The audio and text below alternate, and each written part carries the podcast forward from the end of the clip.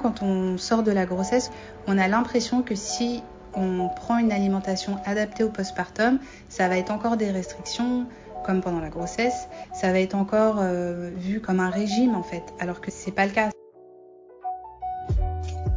Vous écoutez le quatrième trimestre, saison 3, le postpartum vu par les professionnels. Ma volonté est de vous apporter un maximum de clés et de ressources afin de vous permettre de vivre votre quatrième trimestre de manière apaisée et le plus éclairée possible.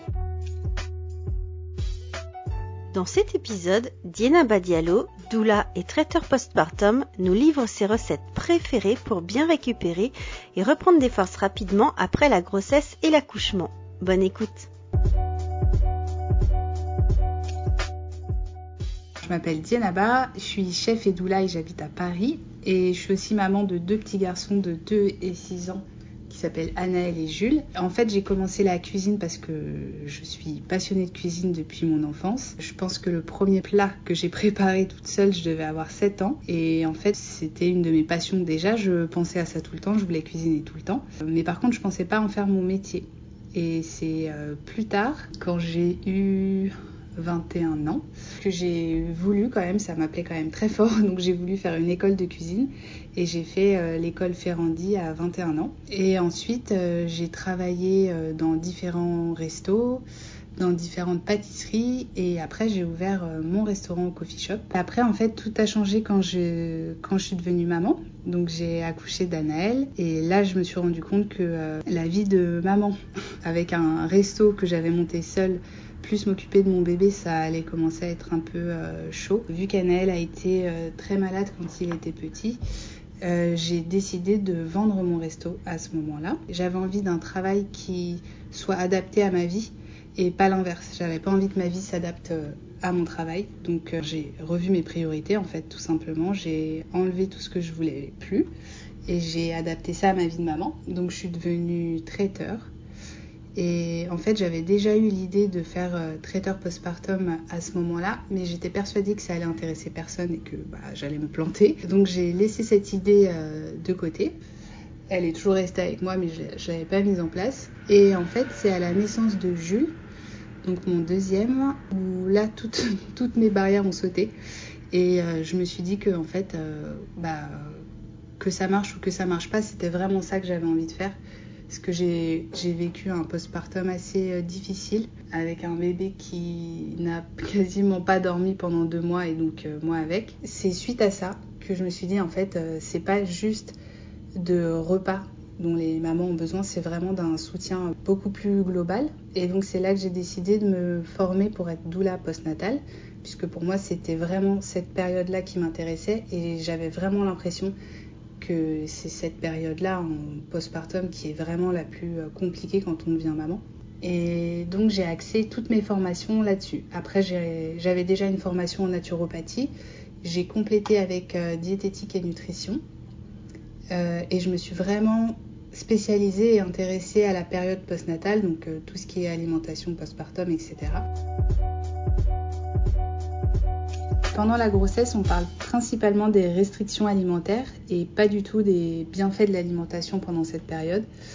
Et c'est vrai que je trouve ça très dommage et je comprends pas trop pourquoi les professionnels de santé euh, axent surtout euh, leurs conseils par rapport à la peur. Et on parle pas du tout des bienfaits de l'alimentation, il n'y a pas de conseils, en tout cas je parle de mon expérience personnelle et des mamans que j'accompagne et de mon entourage. Euh, pour l'instant, il n'y a personne qui m'a dit je suis allée voir ma sage-femme ou je suis allée voir mon médecin et on m'a conseillé par exemple euh, de manger, euh, je sais pas moi, plus d'oméga 3 ou plus de fer ou plus de machin. C'est principalement il faut pas manger ça, il faut pas manger ça et surtout il faut prendre les vitamines prénatales et c'est tout. Donc ça, c'est vrai que c'est dommage parce que c'est des informations importantes qui sont plutôt faciles à mettre en place au quotidien. En tout cas, dans le quotidien des, femmes enceintes, c'est pas, il n'y a pas un gros changement d'alimentation en fait. C'est juste des choses à, ajouter, à adapter. Ou alors il faut aller voir une diététicienne euh, périnatale et là, dans ce cas, on a toutes les infos. Mais quand on va à la maternité, on n'a pas ces infos-là. Pense qu'on peut euh, renforcer les oméga 3, le fer, tout ce qui va servir en fait euh, déjà à avoir une, une grossesse euh, qui se passe bien, à pas être carencé déjà pendant la grossesse, puisque en fait quand on va accoucher, il y a beaucoup de choses dans l'allaitement maternel qui vont être prises bien sûr à la maman. Et si on n'adapte pas son alimentation, donc si on n'ajoute pas ce dont le corps a besoin déjà pour récupérer et en plus pour produire du lait maternel, on va se retrouver carencé très rapidement. Donc euh, manger euh, plus de fer, euh, d'oméga 3. Je sais que quand on est enceinte, c'est pas spécialement le truc qui fait envie, mais manger des petites des sardines ou des choses comme ça, c'est des choses faciles à mettre en place dans son quotidien. C'est facile à trouver dans les magasins et ça peut vraiment faire la différence. En postpartum, c'est pas du tout le moment de penser à perdre ses kilos ou à faire un régime. C'est plutôt l'inverse en plus. C'est vraiment le moment où le corps a besoin de manger du bon gras. Bah, moi, je trouve ça complètement euh, absurde de demander euh, aux femmes qui viennent d'accoucher en fait de, de, se restreindre.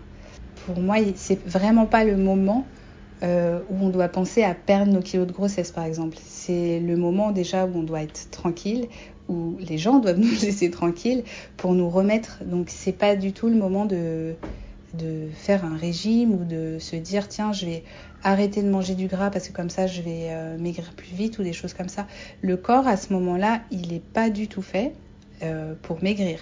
Il est fait pour se, se régénérer et nourrir son bébé. Donc c'est pas du tout le moment de penser à kilos. Pour moi, un repas régénérant et réconfortant en postpartum, c'est un repas qui va être digeste, qui va être euh, le plus souvent mijoté. Pour moi, le plat idéal, il mélange euh, des légumineuses et des céréales complètes. Pas forcément euh, avec de la viande, d'ailleurs, ça peut être végétarien, ça, ça pose pas du tout de problème. Ça va être réchauffant, déjà ne serait-ce que par la température du plat. On mange pas froid en postpartum, en fait, on mange soit à température, soit chaud, et réchauffant à l'intérieur, on va dire, avec les épices. Pour moi, ça c'est la base. Il faut qu'il y ait des bons gras dedans, donc ça peut être de la purée d'oléagineux, euh, de l'huile d'olive ou euh, des choses comme ça. Il faut que ça soit cuit, surtout pour le postpartum immédiat. Donc dans postpartum immédiat, pour moi, c'est dans les 30-40 premiers jours. Ton corps, il a besoin de chaleur pour se régénérer. Parce qu'il utilise aussi de l'énergie. Par exemple, si tu as froid, il va utiliser ton énergie pour se réchauffer. Et en postpartum, euh, l'énergie, c'est bien de la garder déjà pour soi parce qu'on n'en a pas beaucoup et pour s'occuper de son bébé. On peut bien sûr manger sain sans passer 3 heures dans sa cuisine. Il n'y a pas de souci avec ça. En fait, ce qui est bien avec l'alimentation en postpartum, c'est que il n'y a pas forcément besoin déjà d'être euh, un grand chef pour, euh, pour cuisiner. Donc tout le monde peut cuisiner euh, des plats pour le postpartum. Dans l'idée, c'est des plats mijotés, c'est apporter des légumineuses et des céréales complètes. Ça peut être par exemple manger un, œuf mollet, hyper facile à faire, ça prend 5 minutes. une tranche de pain, un peu de beurre, c'est hyper facile à faire et, c'est parfaitement adapté. Se manger un avocat comme ça, ou se tartiner euh, par exemple de la purée de d'amandes complètes ou de la purée de noisettes euh, sur euh, du pain au levain, c'est bah, simple et ça pareil, ça fait toute la différence en fait. Plutôt par exemple d'aller se tartiner du Nutella, ben tu prends de la purée de noisettes et c'est juste juste parfait pour toi. C'est pas dans les mœurs parce qu'on n'en parle pas suffisamment et que souvent quand on sort de la grossesse aussi, on a l'impression que si on prend une alimentation adaptée au postpartum, ça va être encore des restrictions comme pendant la grossesse, ça va être encore euh, vu comme un comme un régime en fait, alors que c'est c'est pas le cas, c'est juste que c'est l'inverse, c'est des des bons plats qui sont certes qu'on peut appeler euh, gras, mais c'est des bons gras, c'est quelque chose qui va te nourrir, ça va te faire du bien au corps, au cœur. Je trouve ça dommage que ce soit pas encore euh, juste euh, fluide parce que même euh, l'entourage en fait peut cuisiner aussi pour la maman parce que je veux dire c'est effectivement t'as pas trois heures à passer dans ta cuisine quand tu viens d'accoucher déjà si tu peux rester allongé c'est mieux si tu peux te reposer encore mieux mais l'entourage peut faire des choses euh, extrêmement facile et l'apporter à la mère. Je un, un, smoothie par exemple, ça prend 2 minutes 30 et ça change tout ton petit déj. Tu aussi la possibilité, le dernier mois de grossesse, de remplir au maximum ton congélateur avec des plats que tu auras préparés qui seront adaptés. Et comme ça, tu te retrouves pas justement dans le jus et à choisir entre je prends une douche ou je mange. tu vois, tu as, déjà ton plat qui est prêt. Après, c'est déjà une grosse charge en moins. Pour moi, le petit déjeuner idéal en postpartum, c'est un donc un petit déjeuner soit qui est quasiment déjà prêt, soit que tu fais hyper rapidement et qui va être, euh, on va dire, euh, efficace en termes de, nutriments à t'apporter. Donc pour moi, ça serait commencer par un smoothie à la banane, sur une base de banane. Après, soit rajouter par exemple de, la spiruline bleue ou des fruits rouges surgelés. Ça, c'est facile à avoir dans son congélateur aussi. Euh, fruits rouges et un, un lait d'avoine, par exemple. C'est hyper facile, hyper rapide. Tu peux rajouter euh, une purée de, de d'amandes par exemple. Comme ça, tu as les bons gras en plus. Tu as l'énergie, tu as le magnésium, tu as les bons gras, tu as tout ce qu'il faut déjà dans le smoothie. Et après, pour euh, te caler et avoir un petit boost euh, galactogène, moi j'adore le porridge à la noisette, à l'avoine. Et si par exemple le matin, tu n'as pas le temps, pas l'énergie de le, de le cuisiner, enfin de le cuire, ça prend allez, peut-être 10 euh, minutes de cuisson. En fait, tu peux le faire tremper la veille et comme ça, le matin, il est déjà prêt. Tu n'as même pas besoin de le cuire, il est juste euh, gonflé et il est déjà prêt. Tu rajoutes euh, une cuillère à soupe de purée de noisettes, quelques noisettes si tu as envie du côté croquant, un peu de sirop d'érable et là, tu as le, pour moi en tout cas, le petit déjeuner idéal en postpartum. Alors si tu le, si tu le cuis, tu mets du lait d'avoine, tu mets tes, flocons d'avoine euh, dedans. Tu peux mettre, euh, je sais pas, une cuillère à, café par exemple de sucre complet, une cuillère à soupe de purée de noisettes. Tu mélanges jusqu'à ce que ça soit crémeux et ça, prend ouais, 10 minutes maximum de cuisson. Et là, ton, ton porridge, il est prêt. Si tu préfères le laisser faire tout seul, on va dire, tu mets du lait d'avoine, tu fais tremper tes flocons d'avoine dedans, tu mets tout ça euh, au frigo ou à température ambiante et le lendemain il est prêt.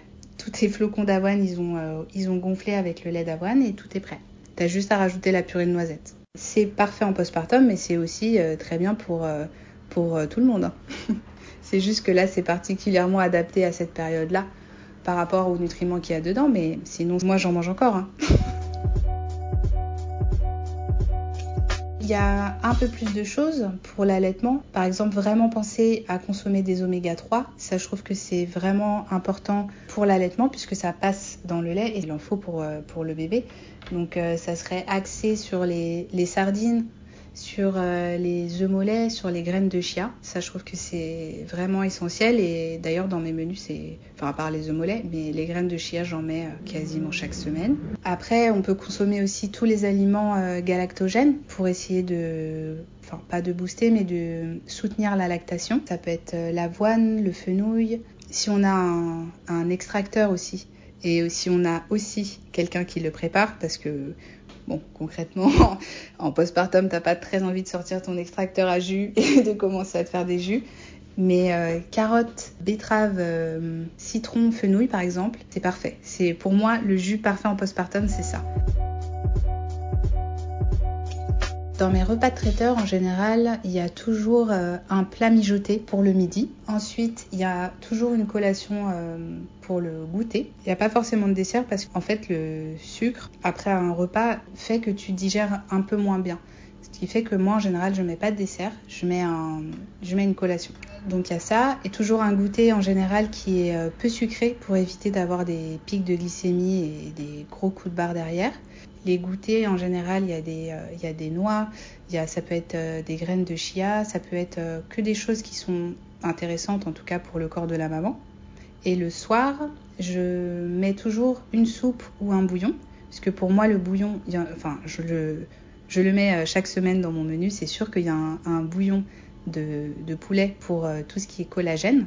Donc comme ça, déjà, c'est extrêmement digeste et en plus, ça t'apporte tout le collagène pour euh, aider tes tissus à se reconstruire, aider ta peau.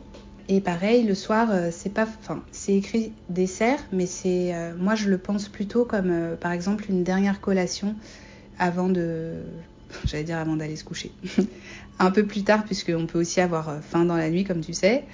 donc c'est là en général, je mets des, soit des biscuits de lactation, puisque la lactation aussi est, enfin c'est pas qu'elle est meilleure la nuit, mais c'est qu'elle est favorisante la nuit. Donc pour moi, les biscuits de lactation, c'est plus logique de les manger en fin de journée.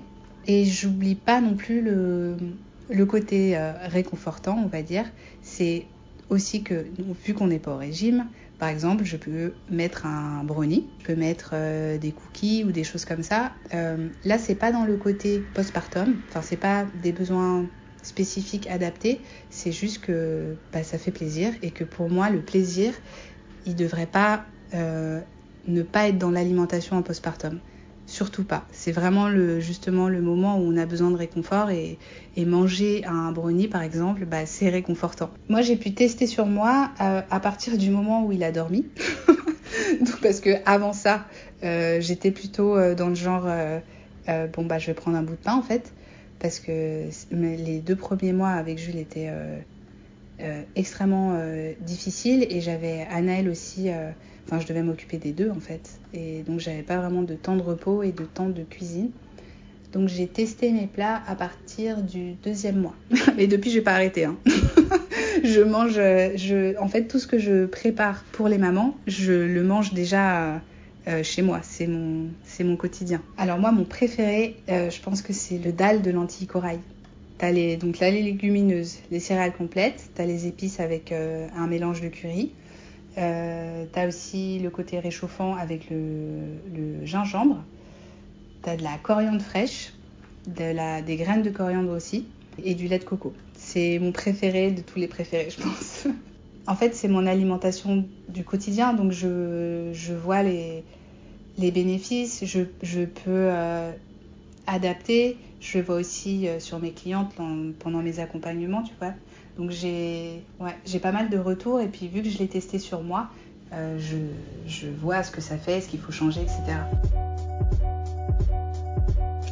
Pour les recettes adaptées au postpartum, si vous avez envie d'aller plus loin, j'ai écrit un e-book avec les bases de l'alimentation au postpartum et j'ai mis une vingtaine de recettes euh, dedans.